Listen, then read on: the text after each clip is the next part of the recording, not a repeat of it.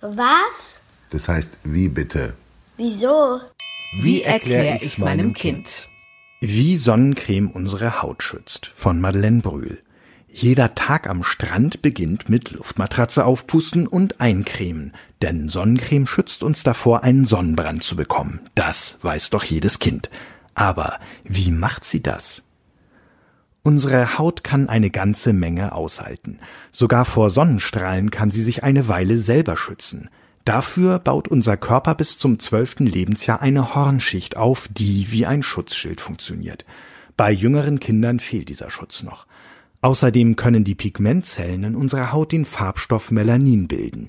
Dieser spannt sich wie ein Sonnenschirm über die DNA im Zellkern und schützt sie so vor Schäden. Übrigens ist Melanin auch der Grund, warum wir in der Sonne braun werden. Wenn wir uns aber den ganzen Tag in der Sonne aufhalten wollen, braucht unsere Haut Unterstützung. Bei der Entwicklung der Sonnencreme hat man sich zwei physikalische Gesetze zunutze gemacht, um die Sonnenstrahlen von der Haut fernzuhalten. Das Reflektieren, also das Zurückwerfen von Strahlung, und das Absorbieren, das Aufnehmen. Sonnencremes enthalten mineralische Stoffe, die nach dem Eincremen auf der Haut bleiben und wie kleine Spiegel das Sonnenlicht zurückwerfen. Sie sind auch der Grund, warum man manchmal nach dem Eincremen so weiß aussieht. Mittlerweile sind diese Partikel so klein, dass unser Auge sie kaum noch als weiß wahrnimmt. Dann gibt es noch die chemischen Filter, die Sonnenstrahlen aufnehmen und ihre Energie in Form von Wärme wieder abgeben.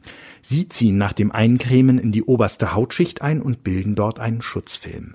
Sonnencremes für Erwachsene enthalten eine Mischung aus beiden Sonnenschutzfiltern. Produkte für Kinder haben dagegen meistens nur physikalische Sonnenschutzfilter zum Reflektieren. Das Gefährliche am Sonnenlicht ist die ultraviolette Strahlung oder kurz UV-Strahlung. Sie ist der energiereichste Teil der optischen Strahlung, zu der neben der UV-Strahlung natürlich noch alles gehört, was wir sehen können, und auch die Infrarotstrahlung. UV-Licht dringt tief in die Haut ein. Dort beschädigt es die Erbinformationen in unseren Zellen. Unser Körper hat zwar ein Reparatursystem für solche Schäden, aber wer viel in der Sonne ist oder oft Sonnenbrand hat, überlastet dieses System. Bei einem Sonnenbrand schädigen die UV-Strahlen zuerst die oberste Hautschicht. Daraufhin entzündet sich die darunterliegende Schicht, die Lederhaut. Durch die Erweiterung der Blutgefäße färbt sich die Haut rot. Diese Rötung ist die erste Stufe des Sonnenbrands und wird in der Medizin Erythem genannt. Hellhäutige Menschen mit blonden Haaren bekommen diese Rötung im Durchschnitt schon nach fünf bis zehn Minuten Sommersonne. Bei dunkelhaarigen Menschen dauert es ohne Sonnencreme zwischen zehn und zwanzig Minuten, bis sich die Haut rötet. Bei längerem Sonnenaufenthalt kommen zu den Rötungen noch Blasen dazu. Außerdem können nach jedem Sonnenbrand Narben auf der Haut zurückbleiben.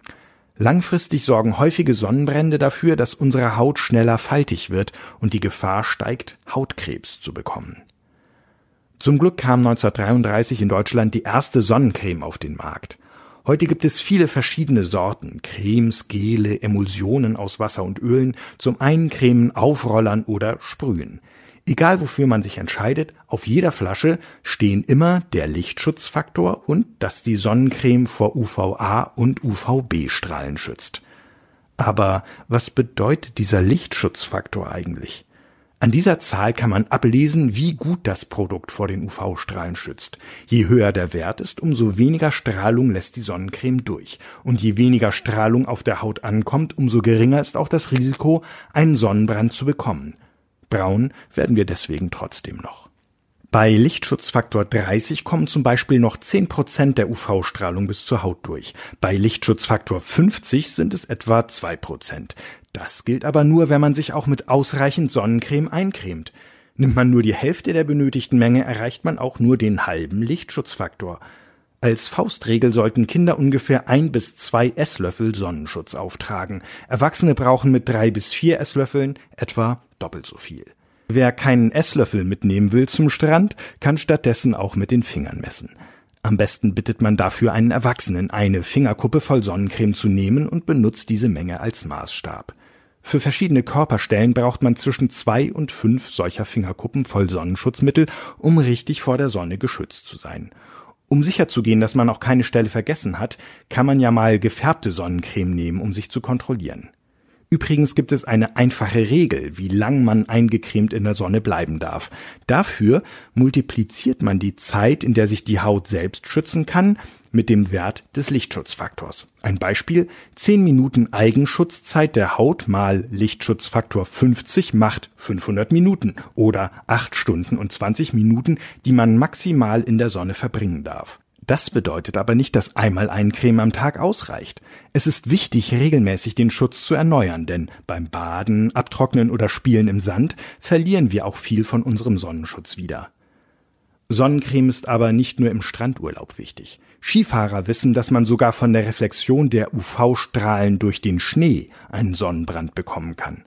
Auch beim Wandern in den Bergen sollte man die Sonnencreme nicht vergessen, denn ab 1000 Metern Höhe steigt die UVB-Strahlung um 20 Prozent an. Generell sollte man sich fast immer eincremen, wenn man länger nach draußen geht. Denn die UV-Strahlen, von denen wir Sonnenbrand bekommen, sind auch im Schatten oder bei bewölktem Himmel da. Am größten ist die UV-Belastung über Mittag zwischen 11 und 15 Uhr. Dann sollte man besser nicht in die Sonne gehen. Bei einem langen Tag am Strand hilft es sich zusätzlich zum Eincremen etwas anzuziehen. Vor allem aber sollte man Hut und Sonnenbrille nicht vergessen. Dann steht einem schönen Sommertag ohne böse Überraschungen nichts mehr im Weg.